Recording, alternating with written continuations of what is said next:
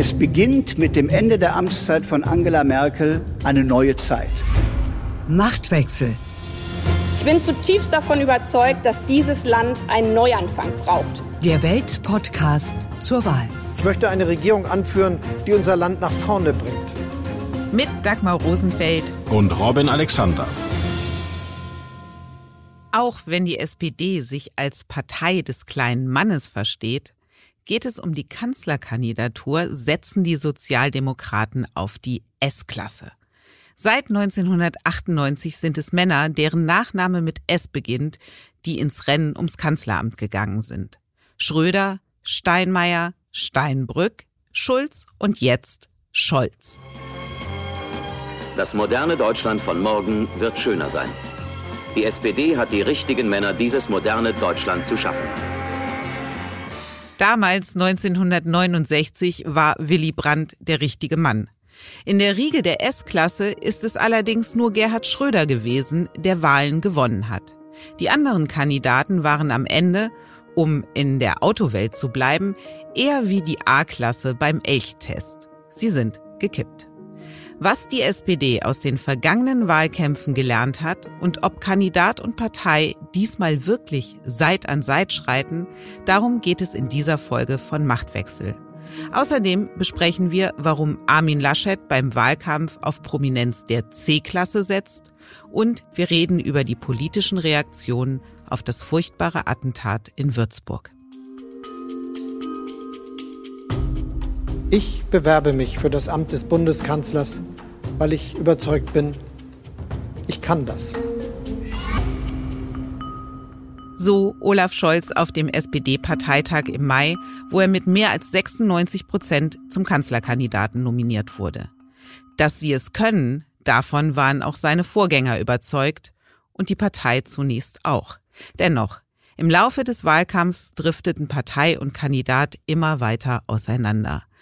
Robin, warum soll das bei Scholz und der SPD dieses Mal anders sein?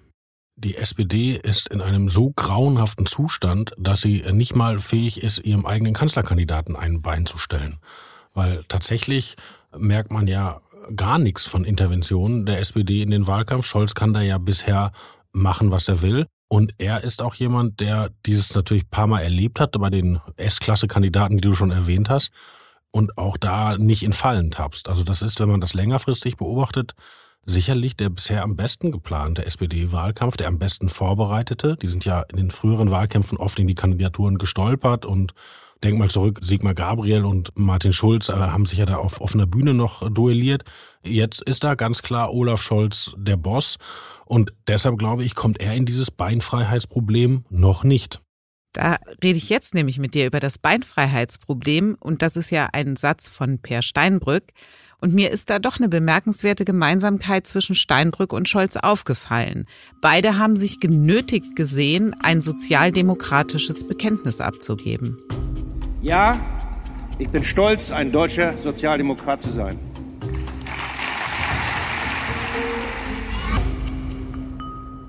Das hat Per Steinbrück bei seiner Kanzlerkandidatenrede gesagt. Und Scholz hatte ja auch schon mal beteuern müssen, dass er ein truly Sozialdemokrat sei. Ist das eine Unterwerfungsgeste an die Partei?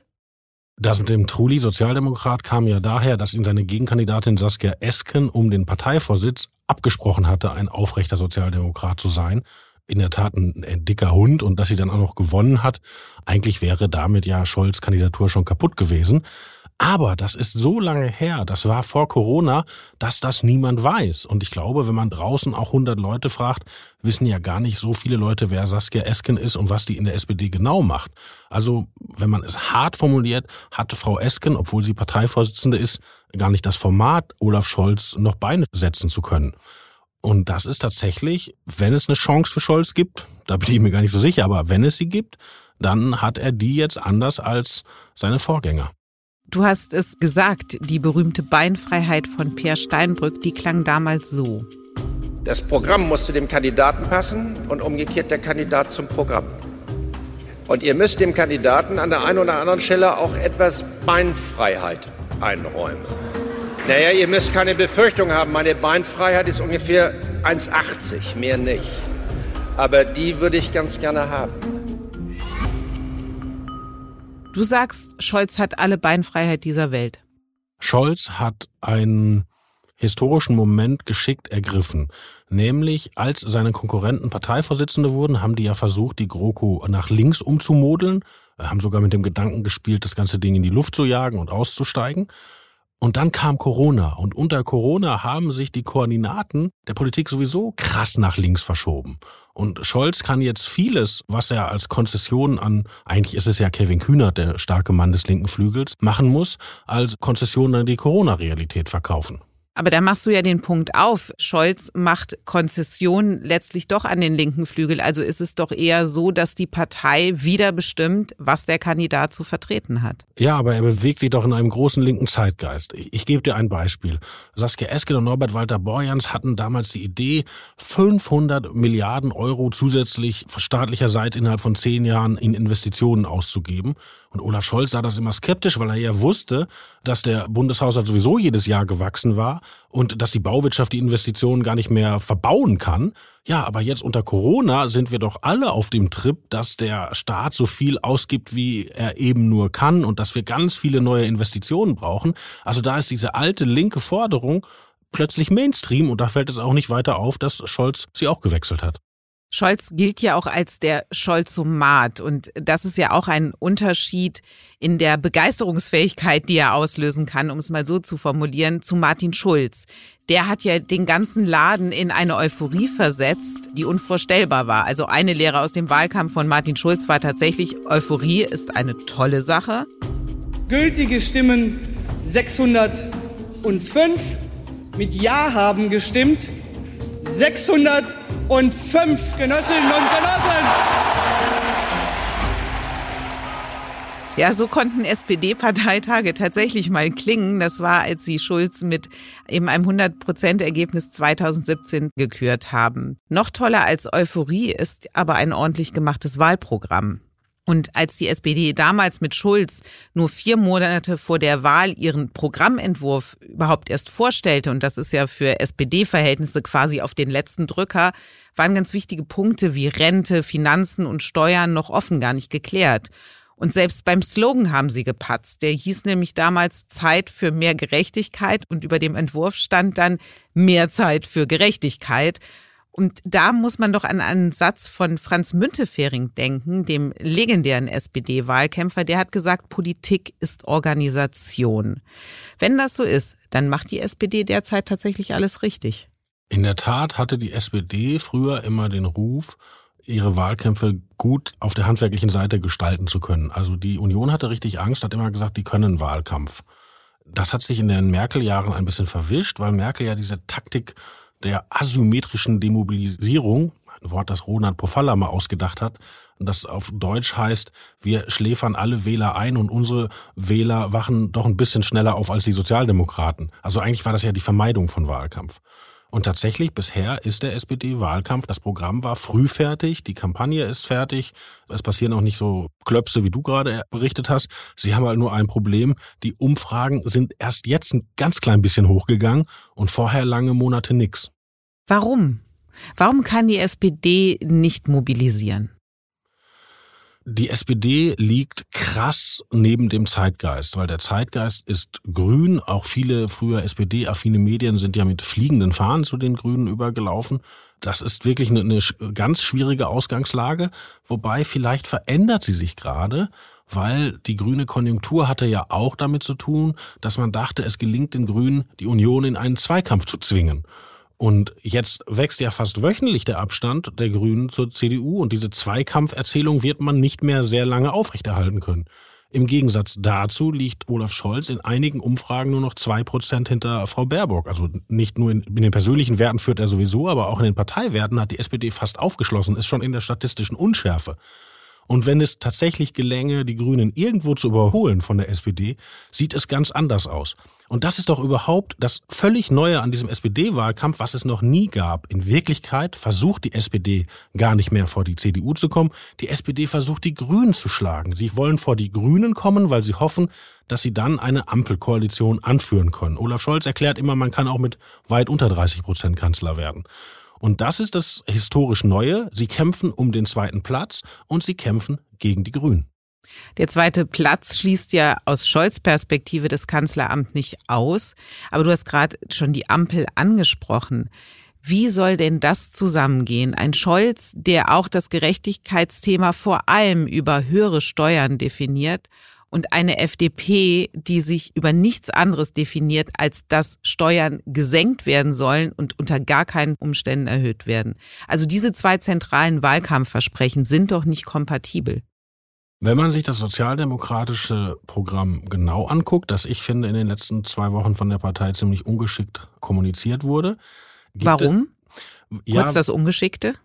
Also sie haben viel Wert darauf äh, gelegt, zu begründen, warum sie Steuern für sehr reiche Leute erhöhen wollen. Tatsächlich sieht ihr Programm aber für weite Teile der Bevölkerung Steuersenkungen vor. Und es wäre ja vielleicht cleverer gewesen, damit an die Leute ranzutreten. Aber das ist genau der Punkt. Das ist dieser Geist, eben dieses Milieus, wo Saskia Esken vielleicht, ich soll sie jetzt auch nicht für alles verantwortlich machen, aber die Galionsfigur ist. Es gibt ja Leute, die würden auch die Steuern erhöhen, wenn man gar nicht wüsste, wohin mit dem Geld, weil es einfach für die ein Akt ist, der per se Begeisterung auslöst. Und dazu gehört Scholz sicherlich nicht. Und das Programm der SPD ist ein Programm, was Steuererhöhung für oben beinhaltet. Das ist aber ehrlich gesagt bei einer Sozialdemokratie auch okay. Dafür gibt's sie ja irgendwie auch was aber weite Kreise der Leute nicht belasten will. Und ich finde, wenn sich das rumspricht, glaube ich, ist es nicht bei allen in der Bevölkerung unpopulär. Aber es muss ja auch dann bei einer FDP als potenziellen Koalitionspartner populär sein. Glaubst du, dass über den Weg, wir senken für die einen, eine FDP einzukaufen ist, für wir erhöhen für ein paar wenige? Die FDP setzt ja in ihrem Programm sehr auf das Aufstiegsversprechen. Das ist eine sehr interessante Entwicklung, weil eigentlich ist das ein sozialdemokratischer Topos. Mhm. Und dass die FDP versucht, den sich anzueignen, ist ihrerseits wirklich klug. Und das ist aber strukturell SPD-kompatibel. Und zum Beispiel im SPD-Wahlprogramm steht, dass der Spitzensteuersatz wesentlich später beginnen soll. Und das ist etwas für Leute, die Facharbeiter sind, für Leute, die vielleicht ein eigenes Geschäft haben, für Leute, die in den letzten Jahren durch eigene Leistungen Gehaltssteigerungen geholt haben. Und ich glaube, darauf könnten Sie sich zum Beispiel einigen. Du hast jetzt das Rennen zwischen Grünen und SPD ausgemacht. Es gibt aber ja immer noch auch einen CDU-Mann, der stärkste Kraft werden möchte. Und es ist ja diesmal etwas im Wahlkampf, was es so auch noch nicht gegeben hat, nämlich dass der CDU-Kandidat und der SPD-Kandidat im gleichen Dilemma letztlich feststeckten. Also ihre Parteien stellen die aktuelle Regierung und die Kandidaten müssen das Kunststück vollbringen, Aufbruch zu signalisieren, ohne aber die bisherige Regierungsarbeit zu diskreditieren. Wie gelingt das den beiden? Wie gelingt das Scholz und Laschet? Scholz geht in die Offensive und teilweise tut er es selber, aber viel stärker noch lässt er es tun. Er prügelt auf die CDU-Minister ein. Also die SPD knöpft sich Jens Spahn vor, ist damit auch neulich arg übers Ziel hinausgeschossen. Mhm. Die SPD knöpft sich Herrn Scheuer vor und Frau Karliczek und, und, und. Und da sind ja auch viele Angriffspunkte. Das lässt äh, Scholz eher von anderen machen. Das ist ein klassischer Move.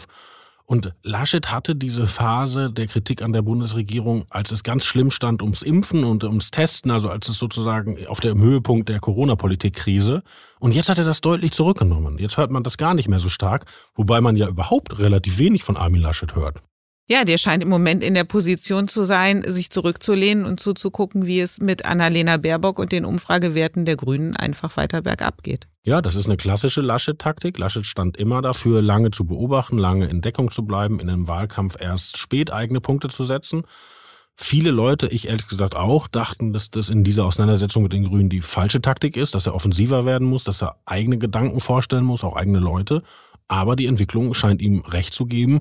Er sitzt halt, wenn man so will, er sitzt im Gebüsch und guckt zu, wie Frau Baerbock stolpert und stolpert. Und solange Markus Söder ihn nicht von hinten schubst, ist doch alles gut. Im Hinterzimmer. Nach der Generationenrente im CDU-Wahlprogramm hat Armin Laschet einen weiteren Annäherungsversuch an jüngere Wähler unternommen. Er hat sich mit Sophia Tomalla, Influencerin, Model und Fernsehshowgast zum Gespräch getroffen.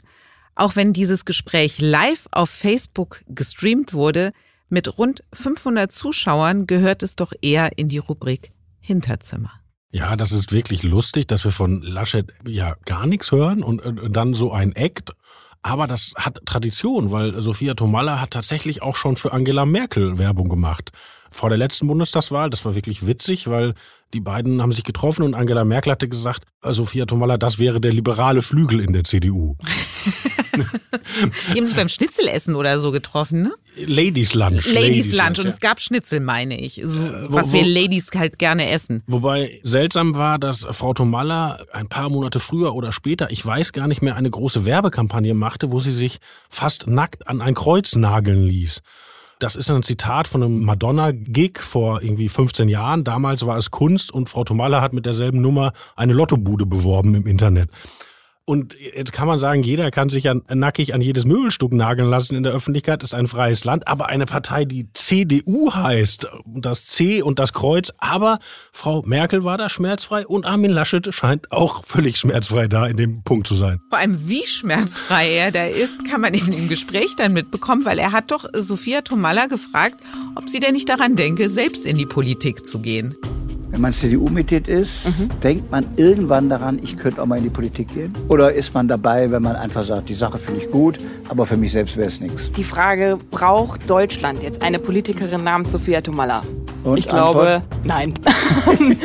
ich glaube, es genügt, dass ich Politik interessiert bin und dass ich das auch den Leuten mitteile und dass ich auch zu der Partei stehe, der ich angehöre. Aber ich glaube nicht, dass ich jetzt irgendwie einen Posten brauche. Glaubst du, Philipp Amthor hat mal ganz kurz laut aufgeatmet, als er das gehört hat, weil jetzt kann er weiterhin die Nachwuchshoffnung der CDU sein und muss nicht fürchten, dass Sophia Tomalla ihm Konkurrenz macht? Ja, das hat natürlich ein bisschen ernsten Hintergrund.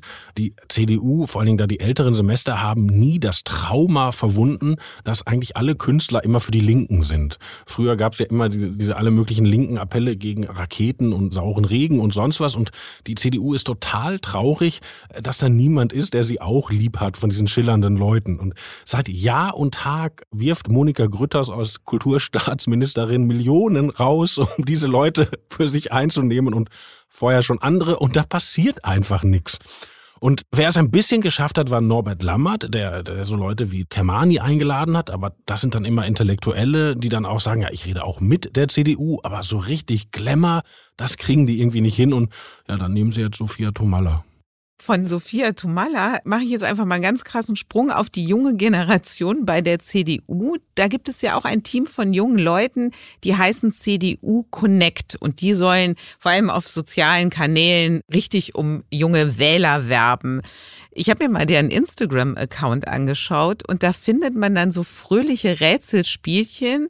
Da siehst du dann ein Foto von einem Ryanair-Flieger und daneben ein Foto von David Hasselhoff und dann steht da die Frage drüber, welchen Ministerpräsidenten suchen wir? Robin, wen suchen wir? Der hat neulich gewonnen, ne? Mm. Ehrenreiner heißt der auch bei den Influencern von der Aber CDU. Aber eigentlich nennen die den Hasi, wenn die über den sprechen. Ehrlich? ja. Hasi Mausi. Wir, wir gleiten ab. Ja. Aber diese Leute von Connect CDU, die haben im letzten Wahlkampf echt performt, weil es ist ja so, diesen digital gestützten Haustürwahlkampf, der in Amerika wahnsinnig wichtig ist, den kann man in Deutschland gar nicht machen, weil in Deutschland kommt man wegen Datenschutz kaum tiefer als die Postleitzahl. Also in Amerika hat der Wahlkämpfer, wenn er irgendwo klingelt, auf seiner App stehen, hier wohnt ein homosexuelles Pärchen, das zu viele Steuern zahlt. Und dann kann er sagen, wir sind für die Ehe für alle und für Steuersenkung. Und wenn dort aber dann konservative Christen, die keine Steuern sind, dann sagt er was anderes. Das geht hier nicht, aber die haben das geschickt gemacht, die haben einfach so getan, als könnten sie es und haben alle Journalisten eingeladen und hatten eine schicke Etage. Und da hatte die CDU tatsächlich das Image, wir können Internetwahlkampf. Und damit hatten die eigentlich schon gewonnen. Ja, und dann kam Rezo und wir haben gelernt, sie können Internet nur noch ein bisschen. Ja, das war dann schon wieder zwei Jahre später und da hatte Frau Kramp-Karrenbauer, das haben wir alles schon besprochen, Dagmar. Genau, lass uns über andere Dinge reden. Die Erkenntnis der Woche. Das Attentat von Würzburg, bei dem drei Frauen getötet und mehrere Menschen schwerst verletzt wurden, hat uns alle erschüttert.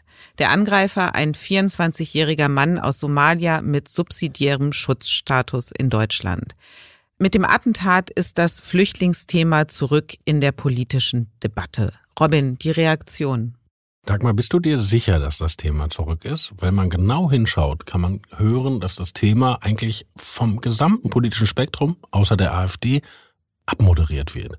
Die wollen das Thema aus dem Wahlkampf offensiv raushalten. Ich will da mal unseren Kollegen Thomas Schmidt zitieren, der in einem Kommentar geschrieben hat, und ich glaube, das zahlt auf das ein, was du gerade auch gesagt hast. Die Refugees Welcome Bewegung hat die Flüchtlinge nicht als die angenommen, die sie waren. Als Menschen, die zu einem großen Teil aus Gesellschaften kamen, deren Wertevorstellungen radikal andere sind als die der westeuropäischen Republiken. Es galt vielmehr mit leicht antideutschem Unterton. Jeder Flüchtling ist ein guter Flüchtling. Diese Haltung habe geradezu eine Industrie des Schönfärbens hervorgebracht. Ja, da hat Thomas Schmidt recht. Für den Wahlkampf finde ich interessant, da gibt es eine Parallele, die sich, glaube ich, nicht auf den ersten Blick erschließt, aber wenn man darüber nachdenkt, das Thema Migration wird eigentlich so behandelt wie das Thema Klima. Die CDU denkt, wann immer über Klima gesprochen wird, zahlt das auf die Grünen ein. Deshalb versteckt man es am besten, wenn man gefragt wird, sagt man irgendwas, aber man geht damit nicht offensiv nach vorne. Und das gleiche bei der Migration. Da gibt es die Vorstellung, eine Debatte über Migration nütze der AfD und deshalb müsse man sie vermeiden und solle lieber über Wirtschaft oder sonst was reden. Und das ist wahltaktisch erklärbar. Aber sowohl Klima als auch Migration sind Themen, die uns beschäftigen werden politisch. Und eigentlich müsste darüber auch im Wahlkampf eine demokratische Meinungsbildung und Willensbildung erfolgen. Der Umgang der AfD mit Würzburg, was ist dir da aufgefallen? Die AfD stürzt sich auf diese Ereignisse und ich will denen gar nicht absprechen, dass sie tatsächlich davon betroffen sind, aber sie tun es in einer Weise, in einer Sprunghaftigkeit, dass man, glaube ich, deutlich merkt, dass sie hoffen, das instrumentalisieren zu können. Das sind klare Worte zum Ende dieses Podcasts. Die nächste Folge kommt am kommenden Mittwoch immer ab 17 Uhr bei Welt und überall, wo es Podcasts gibt. Und natürlich freuen wir uns über Ihr Feedback an machtwechsel.welt.de und dann bis nächste Woche. Auf Wiederhören.